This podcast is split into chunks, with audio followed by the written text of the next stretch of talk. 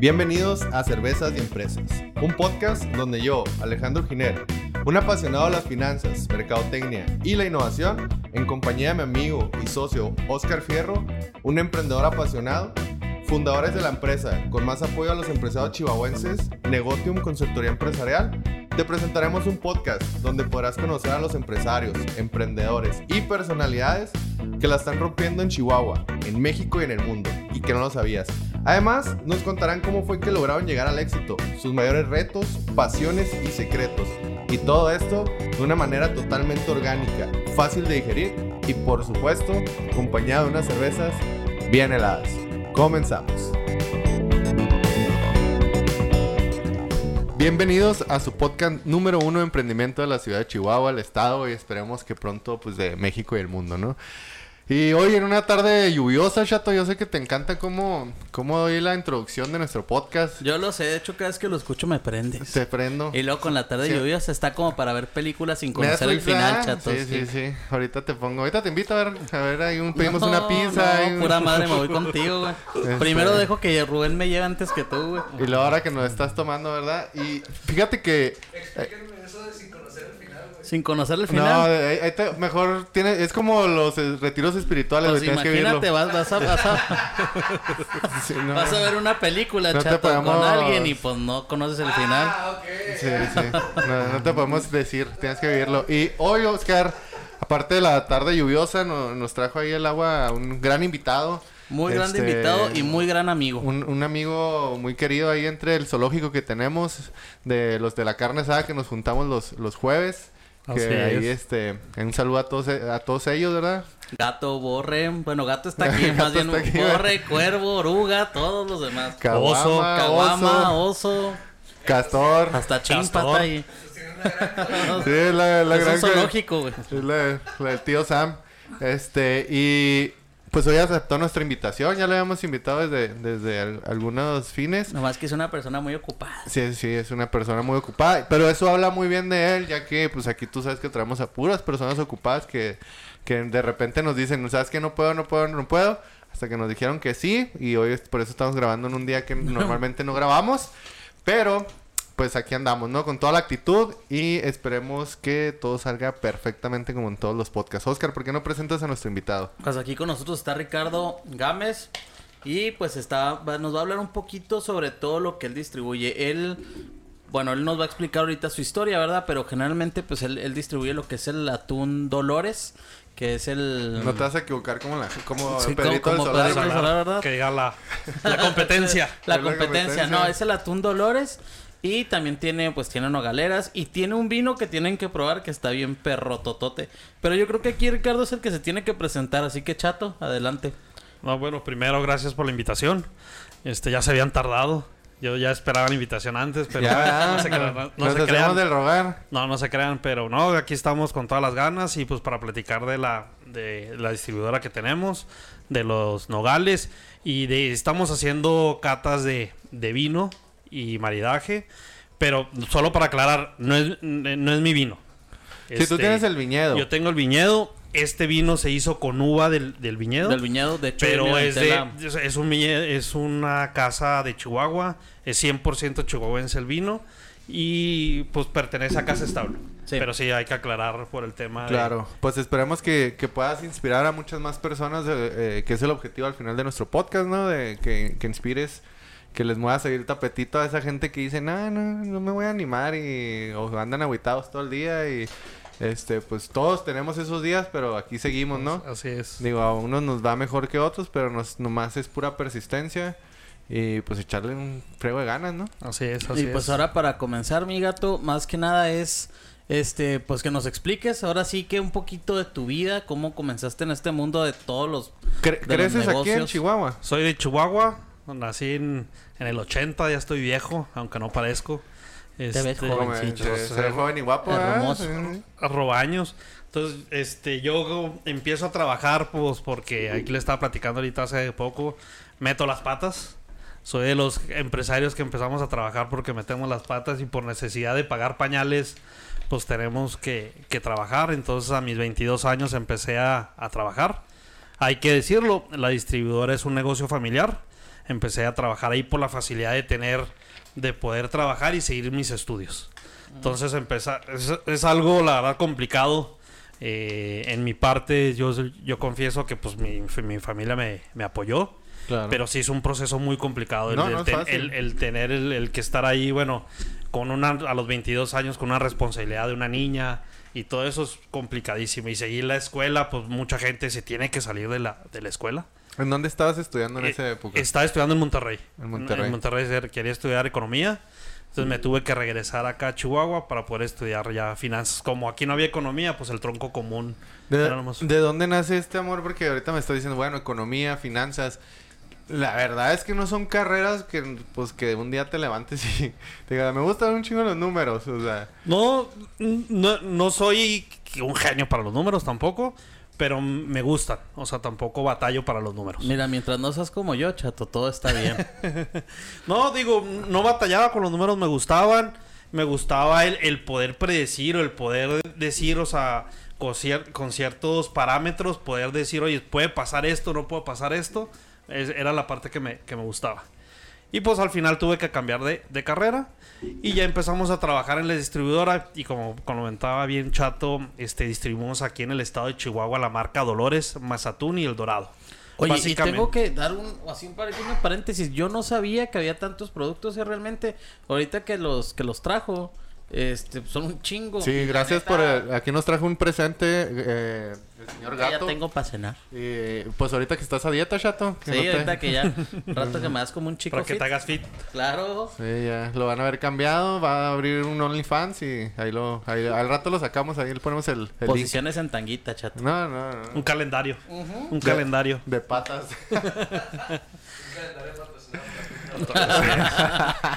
Y, y ropa interior. Ropa interior, ropa interior, así con un atuncito de lado. La- Sí, la, la idea de la compañía, bueno, ahorita que están viendo todos los productos, la idea de la, de la compañía siempre ha sido como que cambiar los hábitos de consumo. Ustedes cuando, cuando van a y comen atún, siempre les puedo asegurar que lo primero que piensan es en un sándwich y en una ensalada. No hay más. ensalada, Casi por lo general. Sí, Entonces la compañía ha hecho intentos por ya sacar productos innovadores ya preparados como, como los que están viendo para que la gente ya los consuma más rápido y tenga otra visión del atún. Porque también hemos sacado varios este catálogos donde se puede hacer una pizza de atún, una pasta de atún. Fíjate que yo cuando conocí a, a mi, a mi mujer, este, a mí Ay, mi ella, amor. ella hacía algo muy extraño que, que no, que yo no estaba acostumbrado, ¿eh? Que creo, hasta- que, creo que por sé que, por dónde vas. que hasta, yo- o sea, ya- hasta que lo probé dije, bueno, si si está rico, o sea, si si lo como, que es huevo con atún. Ay. Ella, Wow, ella, desayunaba, o sea, en vez de ponerle jamón, güey, le huevo o Winnie's, le ponía atún, güey. Y yo la veía y decía, bueno, para empezar, güey, si, si te gusta, o sea, si quieres una fuente buena de proteínas, el huevo y el atún, no mames, güey. Entonces ella agregaba eso y yo decía, no mames, qué pedo, ni de pedo sabe bueno. Y un día eh, le digo, a ver, dame. Y lo probé, güey. Y la neta, sí está, sí está bueno, güey. O sea, yo, no- yo no esperaba No, que no, es estuviera que yo no soy fanático del También- huevo, güey, también, bueno, por eso. Nosotros en las juntas que tenemos allá en Mazatlán, la compañía es de Mazatlán, es 100% mexicana. Este, las juntas que tenemos a veces los dan a probar y una prueba fue eso, huevo con atún. Este, no pasó porque todos estábamos, pero a mucha gente le gustó, te puedes No, sorprender o sea, que mucha gente ah, dijo porque que tiene la era idea de que, que, Sí. que guácala, pero sí, a mí sí me gustó en lo personal, ¿verdad? Y el, y, y- y el atún antes de que eches el huevito, o sea, para que se cocine. o Sí, yo, bueno, yo lo cocinaba, primero cocino el atún y luego ya le echo el huevo. Pero, pues no sé, ah, ya en, Sí, ya no, en no, gusto se rompe. Acá, acá el experimento también fue este atún con arroz. Y ese sí salió. De hecho, de hecho, de hecho ahorita hay mercado. De, de hecho, vendemos Bueno, ya la bolsa pouch, este, arroz con atún. El, el- el arroz con atún es como algo muy normal entre la gente fitness, güey. O sea, Sí, bueno, uno que no es fitness no era tan acá, ah, a pero. lo mejor. Ajá. es mi comida automática cuando Elisa no está. Es de que, bueno, ¿qué voy a hacer? Pongo la rosera, abro la lata de atún. Y luego ya es con... Digo- le echo chipotle y soya. Sí. Listo. Digo, eso, o sea, realmente no sé, ¿verdad? No, tú probablemente sepas más de este tema, pero según yo el atún viene, viene ya de, de lo que vienen siendo los países asiáticos, que consumían eh, eh, mucho el atún. Digo, después se, se volvió un poquito más occidental, lo volvemos un poquito más occidental, Así. pero realmente el atún lo, lo consumen y lo consumen diferente aparte. Así es. Allá lo consumen más fre- fresco. Fresco. Fresco. Y este, y normal, es picante o diferentes tipos Sí. de cosas, y es en diferente presentación, ¿no? Así es. Nosotros lo consumimos así, o sea, nosotros lo conocemos No, así. De, de- de hecho la compañía eso no se lo traigo porque, bueno, esa parte yo no la distribuyo. La compañía también tiene un área de congelados. Este que se venden, lo pueden ver en el supermercado. Hay brochetas, hay carne, hay hamburguesas de atún, este medallones de atún, que de parte eh, de la marca Dolores, también es de la parte de la compañía, pero esa parte yo no, yo no la vendo. Entonces, este, no se la, no se la traje, pero la comparto. O sea, ya al final, o sea, lo que quiere hacer la compañía es que el atún se vaya a muchos mercados. E incluso, digo, nosotros nos enseñaron la hamburguesa de atún, o sea, la carne de atún, todos decíamos, vas a ver atún y imagínate, o sea, sobre todo atacando el mercado de la carne asada, claro. Sí, el, sí, el es fin de semana que- que pones el asador y vas a hacer una carne. Yo les puedo decir, bueno, eh, del 1 al 10, yo le doy una calificación de un 8. O sea, O sea, está- si está buena, no sabe mucho atún. O sea, al final dije, no, dije, esto vas a Bueno, ver. es que el, el medallón de atún tampoco sabe como, como una Como- lata. como una es que uno... Bueno, hay que saber diferenciar entre una lata de atún y el, y el atún como tal, ¿no? El atún Así es. fresco, ya cuando, lo- di- cuando tienen diferentes cortes. Aparte, este, no sé si nos pudieras eh, informar. Hay, hay muchos tipos de atún. Sí, claro. Claro, Ay, claro. pues Y- uno- y yo sé que hay eso- uno que es aleta amarilla, Sí, ¿no? yo- hay aleta amarilla, hay este, azul, ¿no? También. Sí, azul. Tú digo, si han visto el Discovery y los canales Sí, de las pescas esas de que salen los Sí. atunes, ese sí sale eh, eh, aleta azul y aleta roja. Ajá. que son carísimos en el, el mercado. Aquí en las costas mexicanas no hay esos, esos atunes. Esos atunes son de costas frías. Sí, como... Entonces aquí lo que básicamente hay es- del es- Pacífico. Exactamente. Ale- Aleta amarilla y barrilete. Básicamente son las dos especies Sí, que y- tenemos. Y, y es importante aclarar que, que de ahí también puede variar mucho el sabor, güey, o sea... Sí, claro. No claro. es lo mismo comerte un cortecito así... Claro, como todo. Una milanesa, güey. Hasta los perros hay razas. ¿Sabes cómo? O sea, creo que es algo muy importante. Oye, y bueno, volviendo al, al tema principal, tu familia funda una, com- eh, una distribuidora. Y se es. acercan aquí La, a la, la funda Dolores. tu papá, la funda tu abuelo. la funda mi papá. ¿Tu papá Mi la funda? Mi papá, este, él es ingeniero minero. Estuvo trabajando en las minas hasta que un día dijo, no, esto no es, no es para mí. Y por azares del destino, él, él era muy, este, muy bueno para el básquet. Digo, mucha gente me, me para y cuando les digo Gato Gámez me dice, oye, tu jefe jugaba en los Dorados y era- eh, fue muy bueno en, Ah, en ¿sí? el, en, el, en el básquet. Entonces él, él consigue una beca por el básquet para ir a Monterrey para ir a estudiar la maestría y allá pues lo que platicamos ahorita conoce gente, trabaja en el banco, se va a Mazatlán, en Mazatlán conoce al dueño del, atún y por azares del destino ya dice, ¿sabes qué? Pues ya salió del banco y dijo, voy a hacer una, una comercializadora conociendo que teníamos el contacto del, del dueño del atún. Y él empezó hace 38 años esta comercializadora. Hemos tenido varios, varios empresas en el, en el camino. Hemos tenido, por decir, la marca Sabormex, que es Clemente Jax y Frijol de la Sierra.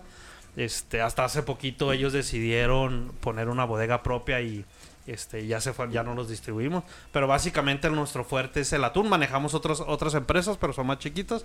Pero lo fuerte que manejamos es el, el- el- el atún. Ustedes tienen la distribución, o sea, la o distribución única del- de los productos. O sea, nadie más Así es, puede así distribuirlo es. Si al- tú- en si- todo el estado. Sí, si tú dices, ¿sabes que Yo quiero atún y hablas a Mazatlán porque quiero que ellos me, ellos te van a decir, ¿sabes que Ahí está Ricardo Gámez, la Sí, distribuidora. ve, ve, habla con él. y ellos a él. a, a comprarle.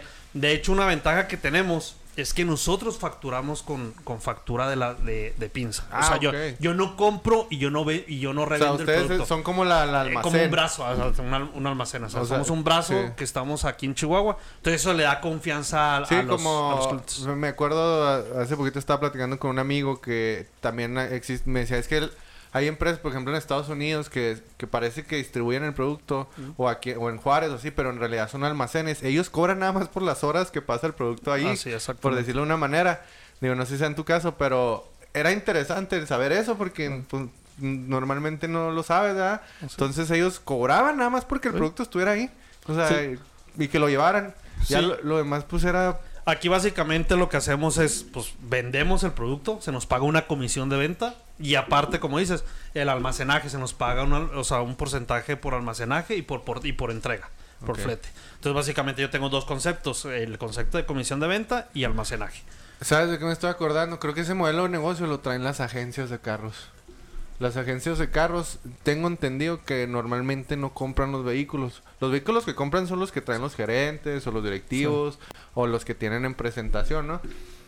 Pero los que venden no son de ellos, son de la de las fábricas de Sí. las marcas. Ajá, por ejemplo en el caso de Ford, ¿no? Sí. Pues lo- tú llegas, quieres comprar el carro, le compras directo a, a- a la Ford, ves los, o sea, la Ford te da los precios en los que los puedes vender, porque hasta eso te dan, y ellos te pagan a ti una comisión. Pues básicamente eso es lo que... Se hace que eso sí pasa, ¿no? Porque, por ejemplo, con Mercedes o así, que tú pides el carro, te dicen, pues tarda como tres meses en llegar.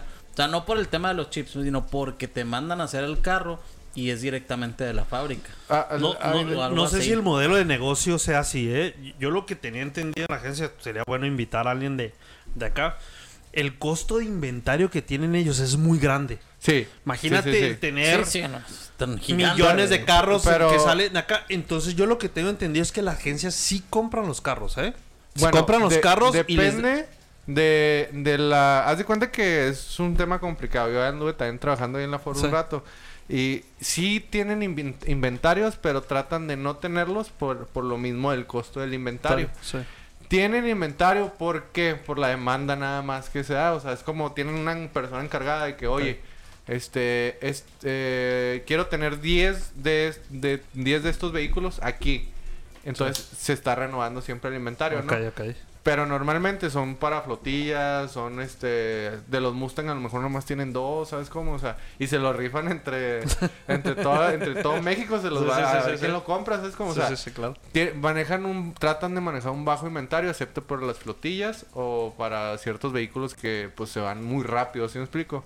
como o sea créeme que no van a tener este 10 Raptors en, Sí, sí, en un- claro. en una agencia a lo mejor van a tener una o, y eso es muy poco probable entonces bueno pero al fin y al cabo lo que estábamos hablando Sí. era el modelo de Sí, negocio. es, es del modelo de negocio. Igual al rato traemos a alguien que sea experto en ese rollo también. bueno el caso es que el modelo de negocio pues es ese ¿no? Así es. entonces eres más como un comisionista más que un Exact- distribuidor Exactamente. Sí, para no confundir tanto a la gente. Oye, y eh, bueno, en el ramo, eh, me gusta mucho este tema de, de este ramo, pero también me gusta el tema de la agricultura. Ay, a ti te gusta Entonces, este, me gustaría saber cuándo inician o si ya eran agricultores. No, eso fue una aventura que empezamos hace 15 años. todo. ¿A poco tienen tanto, güey? Sí, Yo, compramos... a- ahí va un paréntesis, eh, así, bueno, ahorita vamos a tocar ese tema que hace poco fue un- una cata de vinos. Yo jamás había ido a una, And- andaba vestidito como español, pero Españolito, españolito me veía hermoso. Y este, pues yo no sabía, por ejemplo, que, que también tenían ese, pues ese ramo. Yo, yo pensaba que era algo nuevo, pero pues no, ya vi que no.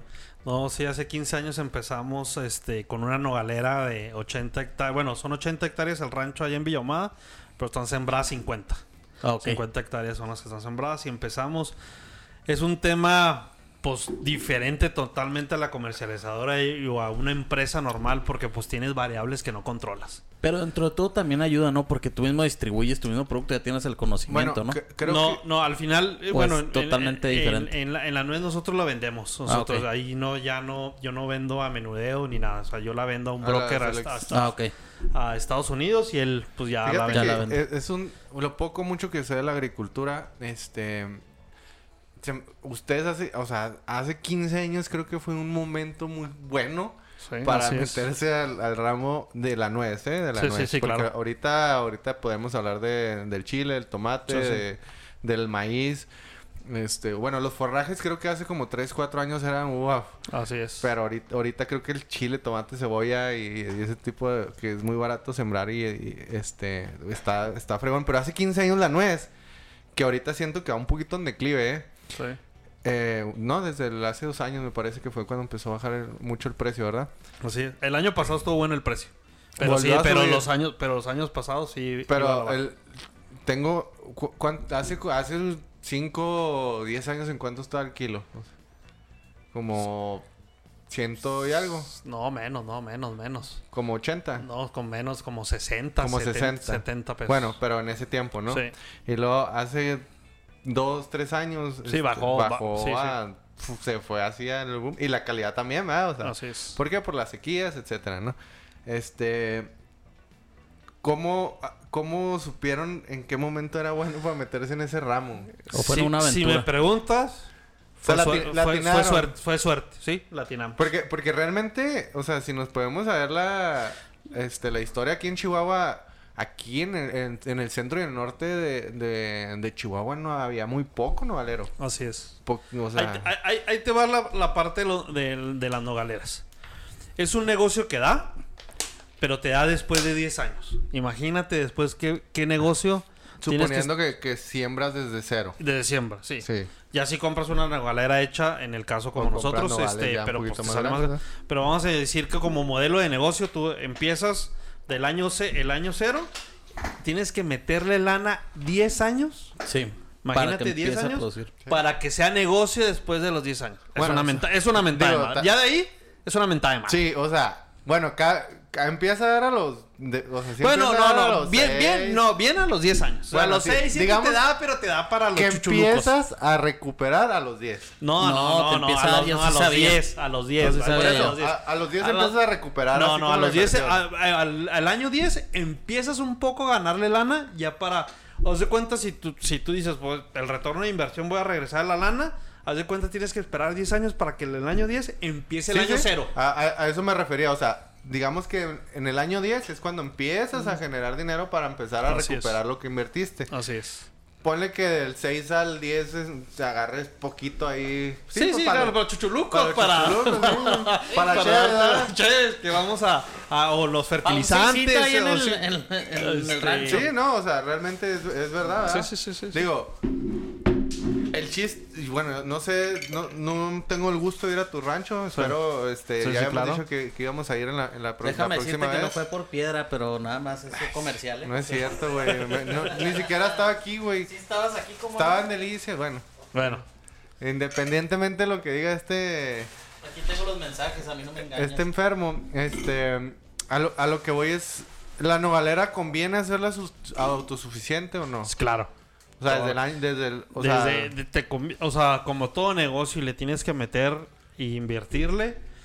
Ya en digo en, en la agricultura, la verdad los nogaleros estamos más mecanizados en, en, en la agricultura en los nogaleros. Ujú. Por decir en, en todos los demás este en el ramo hay mucha mano de obra que, que metes. Acá estamos un poco, metemos mucho este mecánica. O Sí. sea, metemos tracto, el, la barredora, el vibrador, este, y la cosechadora. Entonces, eso nos ayuda a que sea al final un producto que te deje más rentabilidad. Oye, gato, y aparte ustedes le manejan todo eso, pero a las otras nogaleras, ¿no? Ah, es sí. lo que, lo Ese- que te entendí eh, cuando eh, fui al eh, viñedo. eh, eh, cuando empezamos hace 15 años, empezamos con ese rancho en, en Villahumada, que ahí sí producíamos totalmente la empezaban tú y tu papá. Este, yo y mi papá.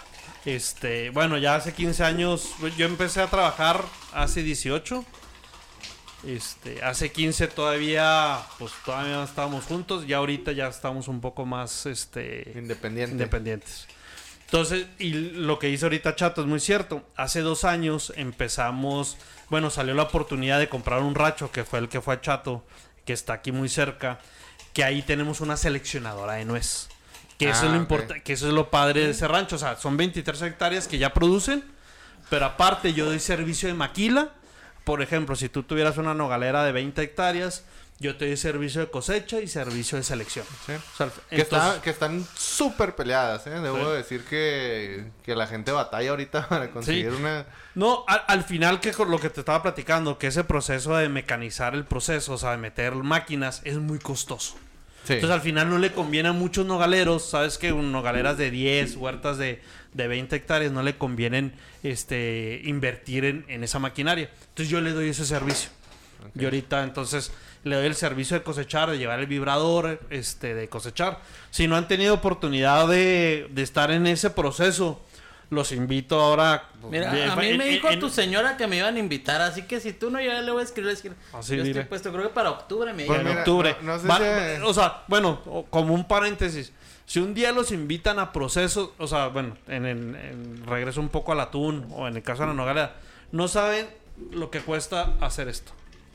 Desde el proceso de ir a pescar un, o sea, una tuna a alta mar, no tienen idea. Que para lo los que no sepan, el atún no es un pez pequeño. O sea, No, no es los atunes son peces enormes Exactamente. Y, y sí está... Y de toneladas, ¿no? Tengo entendido. No, no, no, no, no, no, no, van a no. empezar unos 500 kilos, Mm, 400, kilos, eh, kilos. Creo que o sea, el promedio es entre 300 y 500 kilos, güey. Busquen en YouTube, hay muchos Este- videos de YouTube donde hay gente que, que los, o sea, que los saca y luego los corta. Y Sí, yo sí, Sí, los he visto, la verdad. Tengo un placer culposo por ver eso. Este, y supongo que debe ser muy costoso pescar. sí, eh, imagínate, Y, lo- o y sea, más porque me parece que no, bueno, se supone que no puedes pescar en, en ciertos lugares, ¿no? es, en ciertos Entonces, lugares hay veda, hay veda, hay veda, hay veda, y hay veda de atún. De repente los tienes que pescar en, en otro lado y no siempre hay. O, compras en compras en mercados internacionales. Sí, sí, o la también. compañía al final compra en mercados internacionales. el- Sí, el ya mercado. depende del déficit o, o el super. Entonces, lo, lo que les comento, si, si, un- si, si pueden ver, o sea, un día ir a un proceso, te digo, en este caso en el atún, que es impresionante. Si un día van a Mazatlán con confianza, me dicen y les saco una cita y les dan una, una visita a la, a la, No, pues a la vamos, planta. ¿no? ¿Vamos? Vamos. Vamos, vamos a No, hacer- ya está no, la invitación. Está la invitación. No, no, nomás es para ver cómo se hace el atún. Y re- y regres- chato, no, no van a agarrar como manatí como foca, ¿verdad? Sí te confunden. No, hombre, así, sí, sí te confunden, chato. Y regresando a la, a nuez, que lo tienen aquí, lo tenemos muy cerca. Si un día pueden ver el proceso que están invitados, les digo, Gracias, desde, gracias. desde vibrar el árbol, es, o sea, es una etapa que dices, o sea, uno no se imagina lo que cuesta eh, tener la nuez como ahorita la tienen ahorita. Sí, nada. Este, y al final hay un proceso de selección donde pasa por, o sea, quitar palos, quitar eh, roca, rama. ¿Qué tipo de nuez tienes sembrada? Eh, Wichita, Wester y Barton. Son las, las que manejamos Son, nosotros. pues es lo más común. sí, lo más común. Sí. Es lo más, este... Bueno, y aquí voy a dar un pequeño brinco también, porque aquí con los nogales, este, pues han estado haciendo eventos. Así es. Bueno, en, Vamos el, en a- el viñedo en el que nada, viñedo. ¿no? Ah, sí, bueno, te Pero es que comentaba, son en, ese, en ese rancho tenemos la seleccionadora y también cuando lo compramos teníamos unas parras. Eso fue el plus de la, de la, de la, de la compra. De la compra. Este, tenemos 600 plantas ahí que son de Cabernet Franc y un poquitas de Merlot.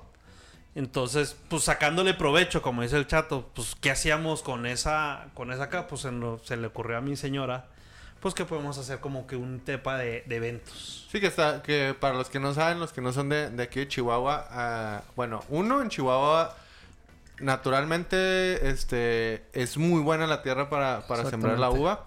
Que, que ah, no sé por qué se rompió el ciclo de la siembra de uva cuando había antes muchos viñedos. De hecho, Delicias, Ah, Delicias es. era fue pionero en eso Sí. aquí en Chihuahua y, y el ferrocarril que venía que o sea Delicias se hizo porque el ferrocarril tenía que pasar para llegar a los viñedos que habían ahí por la hacienda de Delicias y no sé por qué se rompió el ciclo y de repente que hace como 6, 7, 8 Yo, años yo creo que como unos 10 años. Unos 10 la años. la gente está invirtiendo. Todo empezó por el tema del agua, sí la verdad. Ajá. Porque, o sea, Sí, el, el nogal, el nogal, nogal consume mucha agua. mucha agua. Bueno, la, l- sí, para nutrir la nuez se necesita mucha agua. Porque, digo, no es lo mismo que el árbol se muera sin agua a que, pues, sí, sí sobrevive con poca agua, pero no va a producir buena nuez. Se necesita O- una cierta o incluso cantidad, no, ¿no? produzca nuez. Así es. Entonces, sí, necesitas, necesitas muchísima agua. La nuez es pura agua, güey. O sea, necesitas...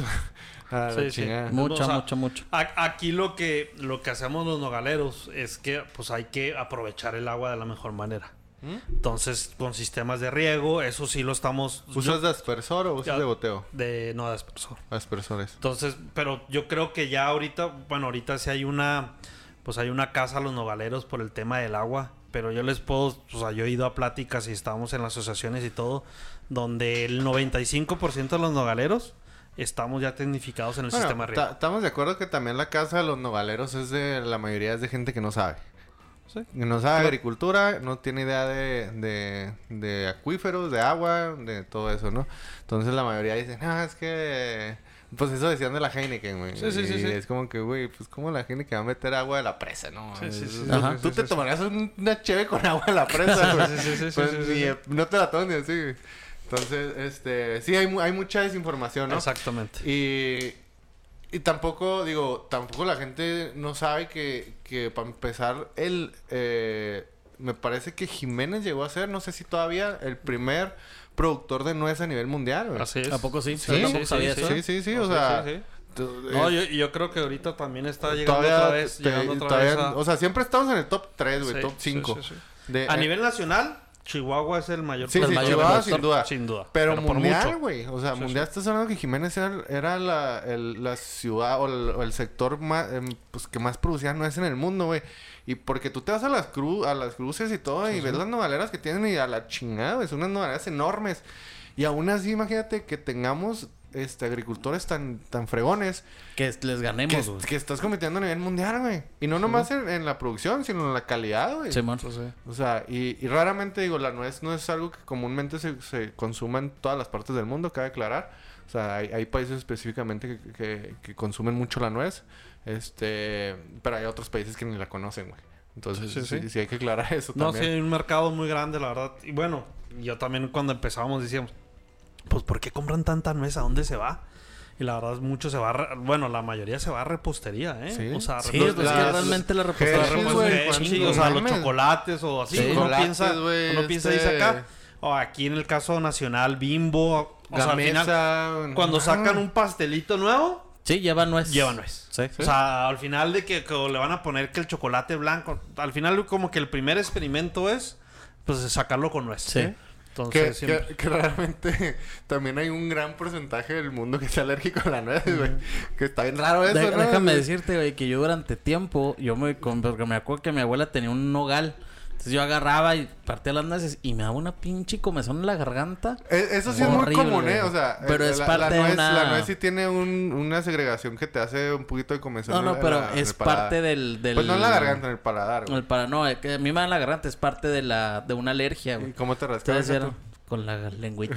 no, madre, güey, no te- el dedito. El dedito así, ¡uy! Mejor no pregunto con qué te rascabas, güey, hasta allá. Pero qué No, bueno. ahorita te me coloras. Este, oye, entonces, ¿y a ti te pegó el, la, lo del tema del agua, güey? Cuando fue, pues, todo el rollo No, de que la, la verdad sequía. hemos tenido mucha mucha suerte en ese tema. Este, los pozos, la verdad siempre siempre han- hemos tenido buenos niveles, entonces la verdad en ese tema no no no no nos ha pegado. Y pues regresando al tema de lo que dice Chato, pues digo, estás invitado Alejandro cuando vayas No, a, no, la, sí a la cata. Digo, tenemos esas parras, entonces pensamos hacer este eventos. Y la verdad, lo, padre del, del evento es que estás en, en- la naturaleza, totalmente en los árboles, en los nogales, y es ahí adentro donde hacemos este, las catas. Está muy padre la experiencia. Yo te digo, yo nunca había ido una y ahora esta vez que tuve la oportunidad, estuvo muy divertido porque aparte que estás en la, o sea, estás literal en, pues ante todos los nogales están grandes, está muy bonito y pues estás así en la oscuridad, nomás tienes pues todo lo que ustedes adecuaron con luces, música, todo, es muy padre. De hecho, déjame decirte que el evento se acaba creo que a las 10 de la noche y nos quedamos ahí hasta las 3 de la mañana. Así fue.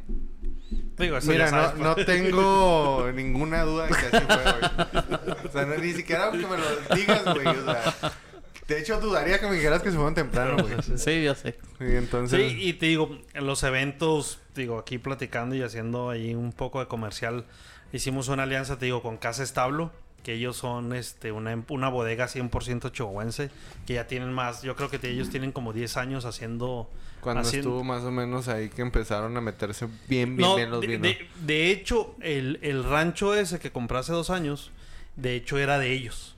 Ah, era de ellos. Ellos tienen otro rancho donde tienen más, más viñedos.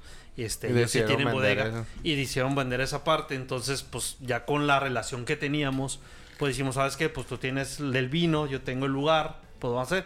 Y nos contactamos con un sommelier chef que la verdad para mí es excelente, es Alejandro Rubio. Este, ahí estuvo chato. Sí, este, lo estuvo. La verdad, él te va guiando en, en, en la comida, en la cata, Pues te sí, va como una explicando experiencia. te, te está dando Sí, una experiencia sí, sí. donde te- él te está diciendo, ¿sabes qué? Mira, pues conviene el vino con esto, vamos a hacer este experimento. Este, De hecho, digo, a, ve- fueron- a veces se batalla, cuando fuiste tú, Chato, tuviste la buena suerte que el grupo se prestaba para que Para el la chef, experiencia. para la experiencia. A veces hay grupos que no se prestan. O sea, que Nunca pues, falta están el los, mamón, los- ¿no? Sí, no, no, los pedotes, el borrachote, el haciendo el desmadre. Entonces, Ah. esa vez que se fue el Chato, la verdad, todos se prestaron para hacer la experiencia muy bien. Entonces, Me él te, él te va guiando, él te va guiando en, en la, en la En comida. en la comida. Sí, porque al fin y al cabo no es lo mismo. Digo, eh, a veces la gente falla en probar ciertas cosas de alguna manera cuando en realidad debes de, de- de probarlas de cierta manera para que te gusten, ¿no? Así es. Este, y pues de ahí nace el amor. Y la gente a veces por aborazados o por no saber, etcétera, hacen las cosas a la y se va y pues se van con la gente que no, que no está rico, que etcétera. Y para eso sirve pues realmente la guianza, ¿no? Así es. Y ahorita sus planes ese, o sea, si es tener una, un vino propio. Sí, ¿o no? bueno, o- o- ahorita eh, en este año no. Este año ya vendimos la, la uva, gracias a Dios. Yo creo que dentro de unos años sí vamos a empezar a hacer nuestra propio, nuestras propias etiquetas. Ajá. Digo, es muy complicado el tema de las etiquetas, el tema de los impuestos, el tema de eso es muy, muy, muy Ya lo que complicado. ahorita decías, ¿no? Que antes costaba mucho más barato hacer un vino que No, ahorita. el- está el- carísimo. el- bueno, para empezar, el Jeps se dio la madre a todos esos tipos de productos. O sea, haz de cuenta que el Jeps es como que, ah, güey, ¿ya produciste y pagaste impuestos? Ah, güey, ¿ya lo com- estás comercializando y pagaste impuestos? Oye, ¿ya lo vendiste y pagaste impuestos? Te va a cobrar más impuestos sobre todos los impuestos que vas a pagar. Sí. Pero bueno, ya, ya nos O sea, metemos en otro tema, ¿no? Este, mucho, por decir, he tenido la oportunidad de ir al Valle de Guadalupe y en Baja California. Allá lo que hacen muchos que tienen viñedo es que venden su vino en las catas. Y obviamente no lo, o sea, no O lo... lo venden como un producto premium más que un producto para comerciar. Sí, entonces te lo venden, bueno, más económico y obviamente sin etiqueta acá. Y son buenos vinos, ¿eh? No te voy a decir que, digo... Sí, como cuando vas a Tequila Jalisco y te venden un venden este el- el, garrafonzote de, Don Julio, güey, en Exactamente. Sí, 80 pesos. Sí, sí, te lo dan en una botella de pinol. Ajá, pero Sí. sabe, es lo mismo, güey. está toda madre, güey. Está madre, güey. Y evitaste los impuestos y todo lo demás. Entonces ahí está, ahí está el negocio. Mu- muchos de los lugares que vas, obviamente te venden muy buena comida y te venden un vino, pero pues obviamente es un vino de la, como el vino de la casa. Entonces también esa es la idea que, te- que traemos. Pues, el chiste es, es explorar por dónde nos vamos a ir. Sí, Digo, ahorita, ver los mercados.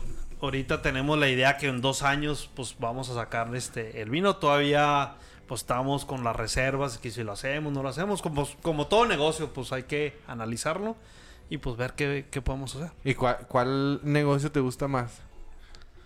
Fíjate que a mí la, la nogalera es... Me, me Tú, gusta. Ya eres ranchero de corazón. No, no, no, no ranchero, pero me gusta el campo, pues a la naturaleza. Es, mm, Es bonito. sí, sí.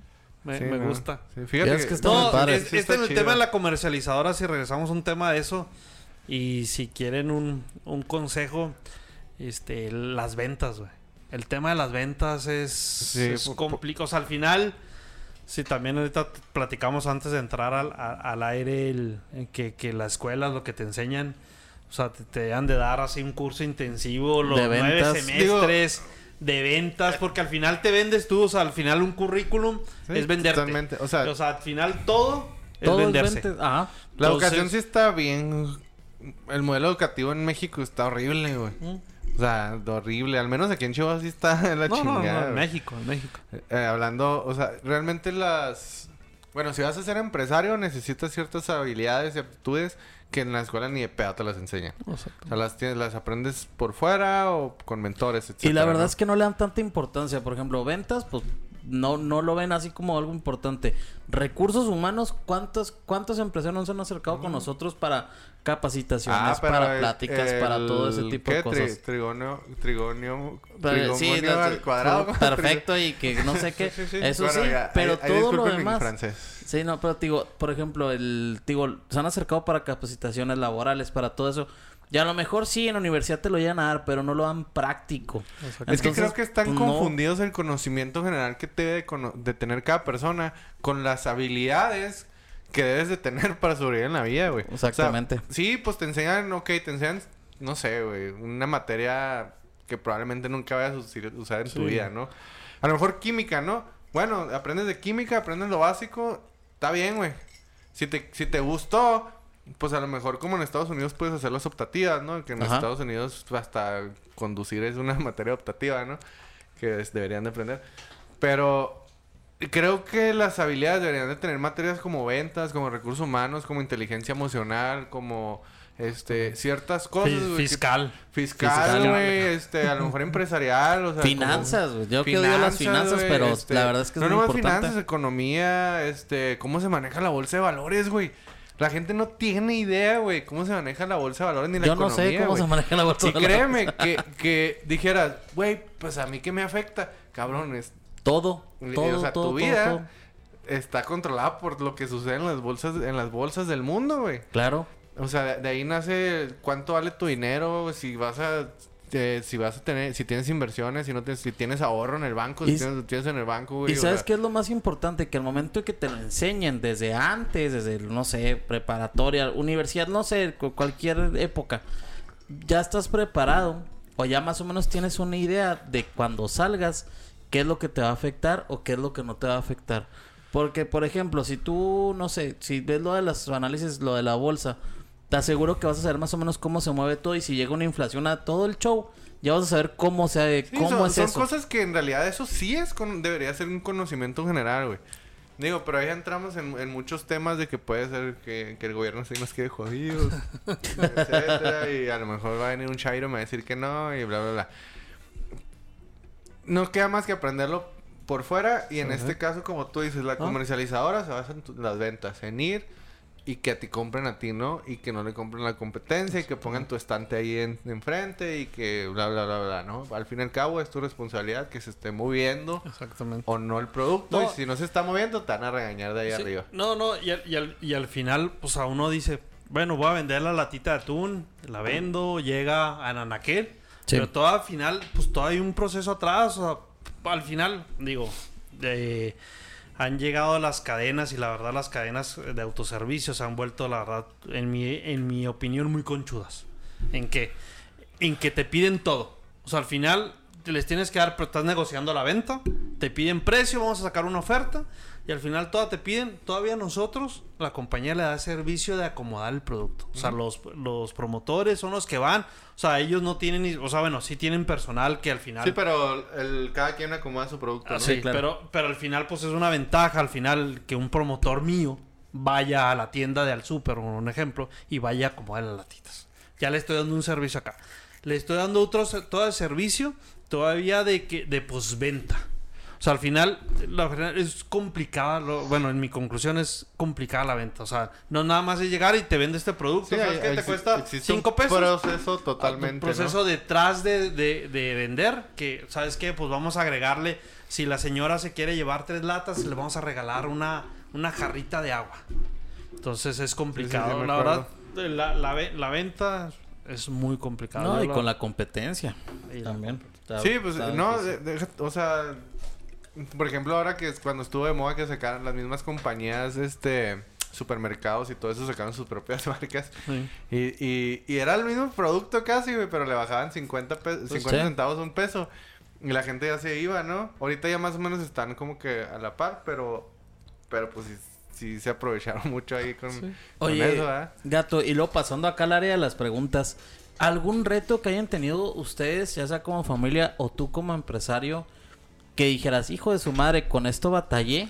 Eso sí me interesa Muchos, saber mucho muchos, porque... eh, muchos. eh, Yo en lo personal, yo no pude trabajar con mi familia. Muchos, güey. Pero, ¿tú Pero cómo el, primer reto cuando llegué a trabajar, ganarse el respeto de la gente. O sea, llegar y obviamente, pues sí, pues empecé en la comercialidad que era de mi papá. Entonces, el, comer, el ganarse el respeto de la gente, el que, el que no estoy ahí por ser el hijo de, Ajá. Eso me Sino costó. por Sí, ti. lo que estamos por ti. diciendo ahorita, ¿no? Lo que también llegar, bueno, tengo 41 años. Creo que a veces son diferentes épocas. También a veces el llegar en esa época con los clientes fue complicadísimo. O sea, tú obviamente te ven como el... Ah, vienes porque eres de acá. Creo que eso ha cambiado, ¿eh? Porque ahorita yo lo veo con... Ya se ve muy diferente de que cuando viene el hijo del dueño, Sí. Ya ha cambiado un poco, ¿eh? Yo, Sí, en, sí, en o mi, sea- en mis perspectivas, yo creo que eso ha, ca- ha cambiado. Pero en ese tiempo era muy complicado. O sea, porque llegabas... todos los dueños de todos los lugares eran arriba de 50, 60 años. Entonces esperaban a otro señor de 50, De 60 60, años. Exactamente. Ahorita ya es como que, ah, no, pues velo con el gerente. El gerente tiene treinta y tantos años, güey. 40, si mucho. Entonces ya, ya si llegas con 28, 29 años, pues más o menos ahí andan y, y cotorreas y más o menos tienes la misma mentalidad. Antes no pasaba eso, güey. Exactamente. Antes ni siquiera había gerentes, güey. de- Sí, sí. O sea, era el dueño, o sea, era la secretaria Sí, sí. y el dueño, güey. Y el dueño. Ajá, o sea, y, y lo pasan directo, ¿no? Y otra, otra cosa que ya después, bueno, eso me dio como que la escuela, pues como que para emprender de, bueno, ya que pues te ganas el respeto o que eres el par de ellos, también como que cómo tratar a las a tu a tu personal.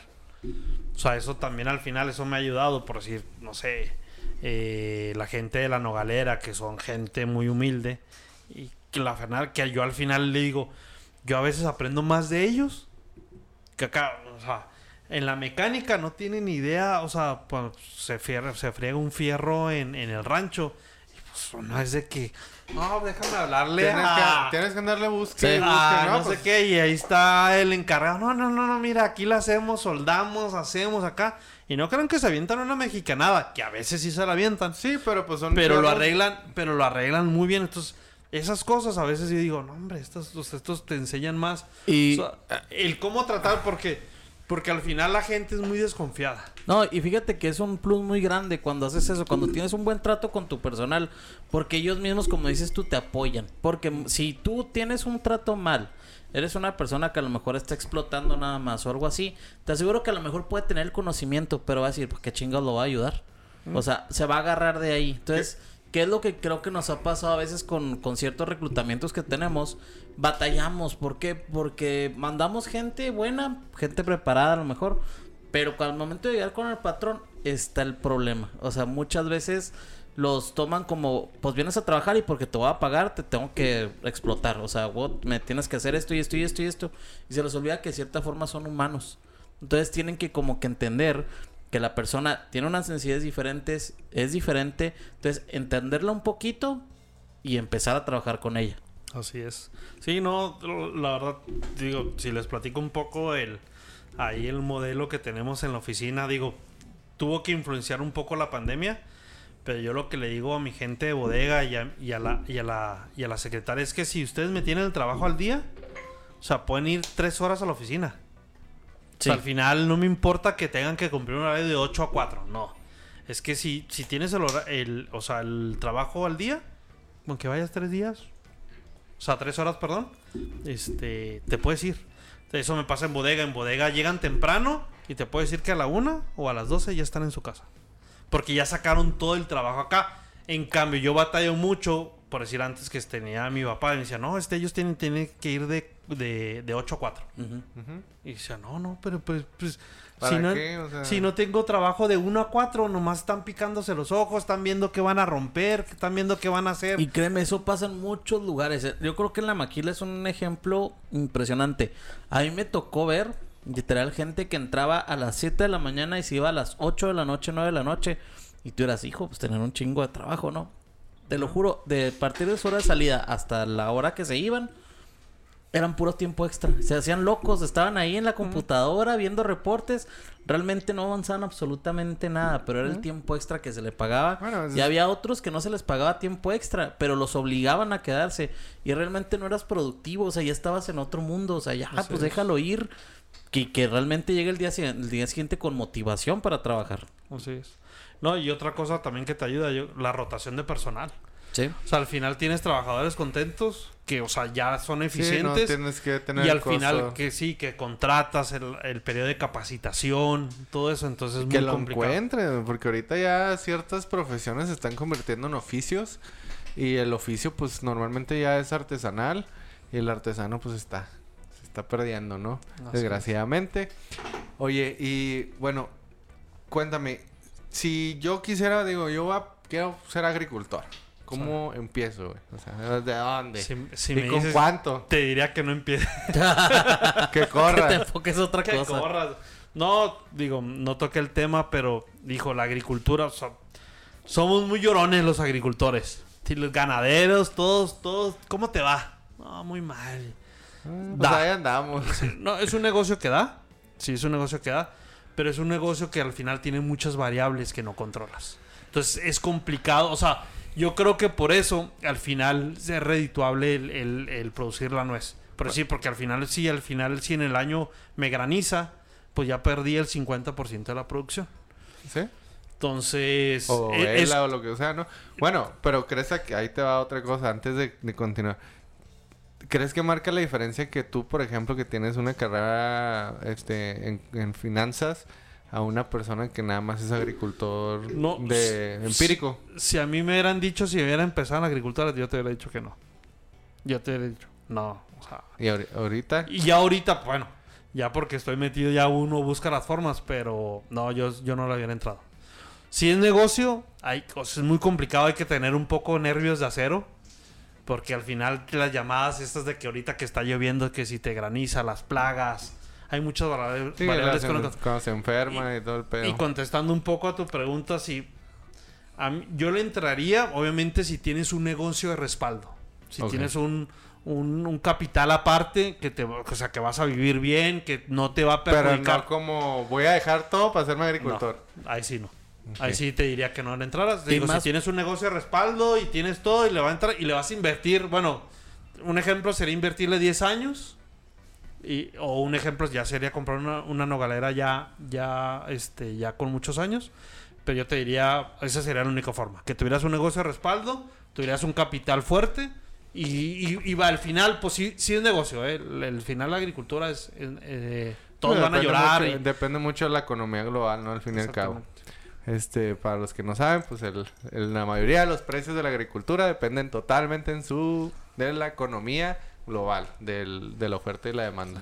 Y hijo, ahorita nos está pegando mucho lo, uno pensaría que nada que ver la guerra de Ucrania. Ah, no, no. Todo- no. los todo casi el 80% de los fertilizantes que se consumen en México. Sí, porque ni siquiera sabes, a lo mejor allá se producía nada más una cosa que necesita una máquina, que esa máquina produce en México lo que tú necesitas, ¿no? O sea. No, ni y siquiera déjate un producto. Los fertilizantes a nivel mundial se producen en Rusia y en, y en Ucrania. uh, qué la- Los- Oye, los gato, y en cuestión de las plagas, ¿cuál es la más complicada con los, los, los nogales? El purgón. Purgón. El purgón es lo más, lo Su- más común. Suena como que yo te podría poner de apodo. El eso, purgón. El purgón. ¿Pero qué es eso? A ver, No al final, al final es un, es un, un bichito, una, una mosquita, una de acá que, que te lastima la hoja. El nogal al final, el nogal se alimenta de las raíces Sí. y se alimenta de la hoja. Y Ok. entonces es muy importante que las hojas estén sanas.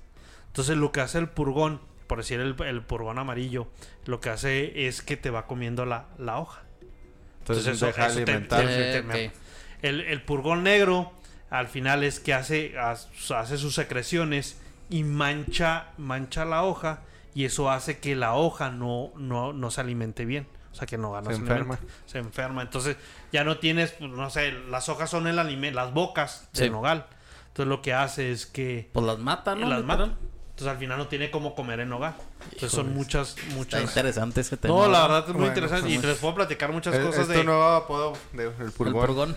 No, te puedo platicar por eso hay muchas formas de echar este veneno para matarlos, pero hay muchas cosas naturales ahora.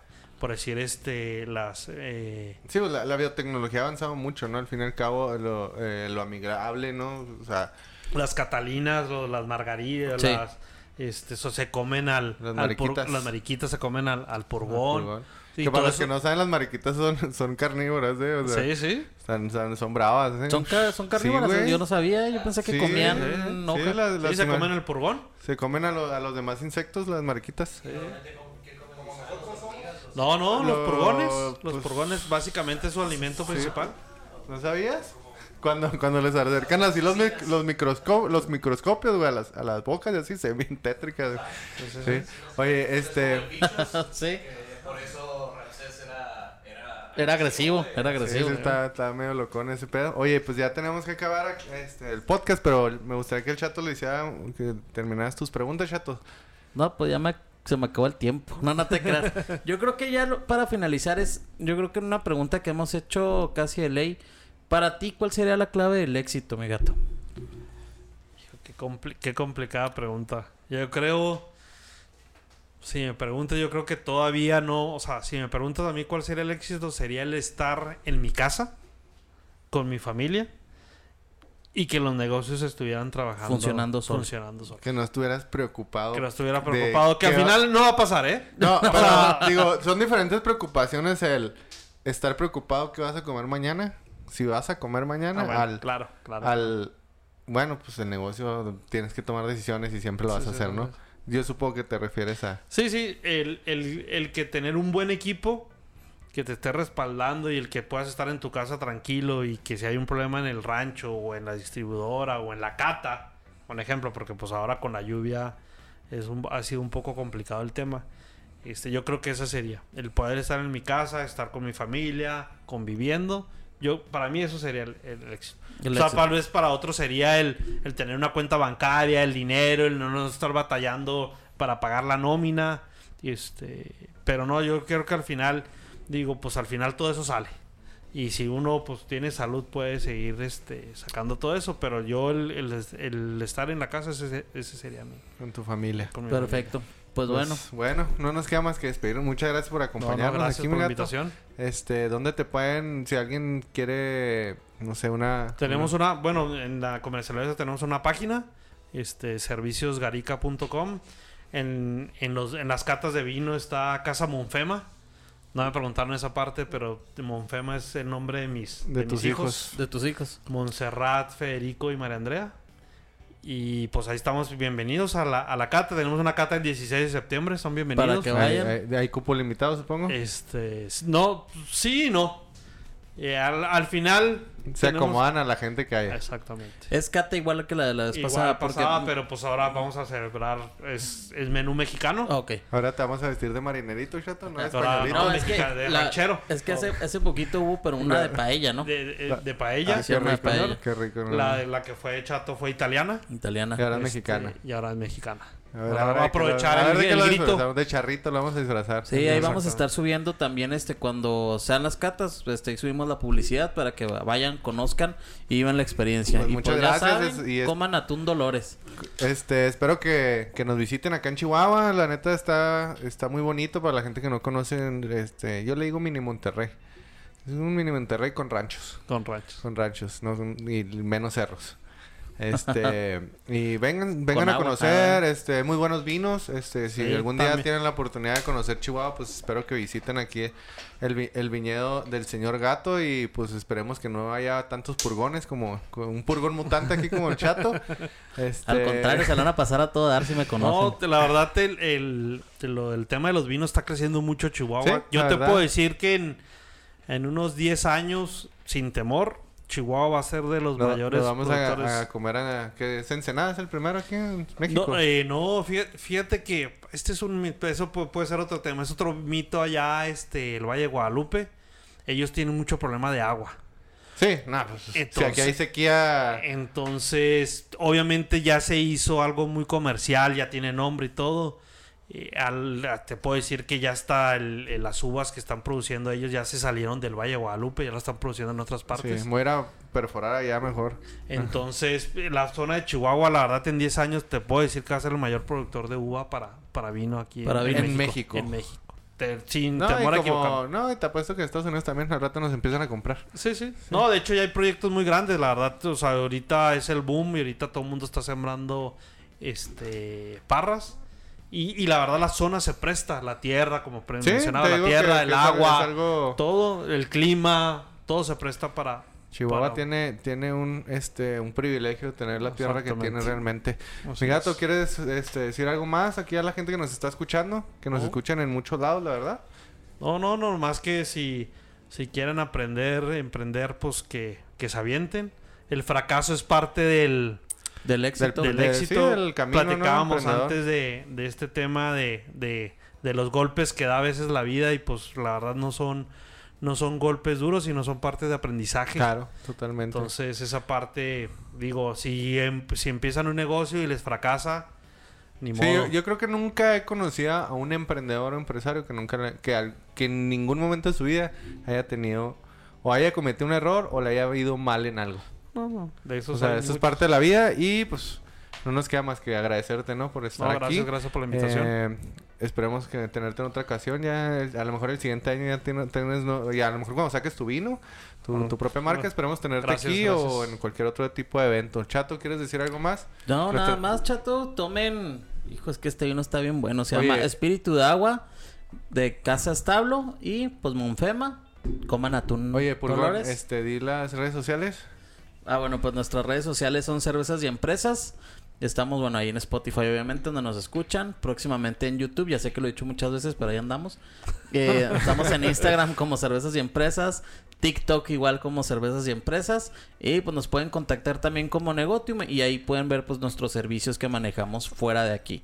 Si, si necesitan este algo asesoría, pues no sé, financiera, asesoría de recursos humanos, reclutamiento y selección o cualquier manejo pues administrativo como son nóminas altas, bajas del Seguro Social o simplemente asesoría, pues nos pueden comunicar, se pueden comunicar con nosotros. O echarnos una cheve, no hay problema. Este, Oscar, también muchas gracias por, por estar aquí, pues acompañándome como siempre. ¿Quieres llorar? Quiero llorar, me puse sentimental.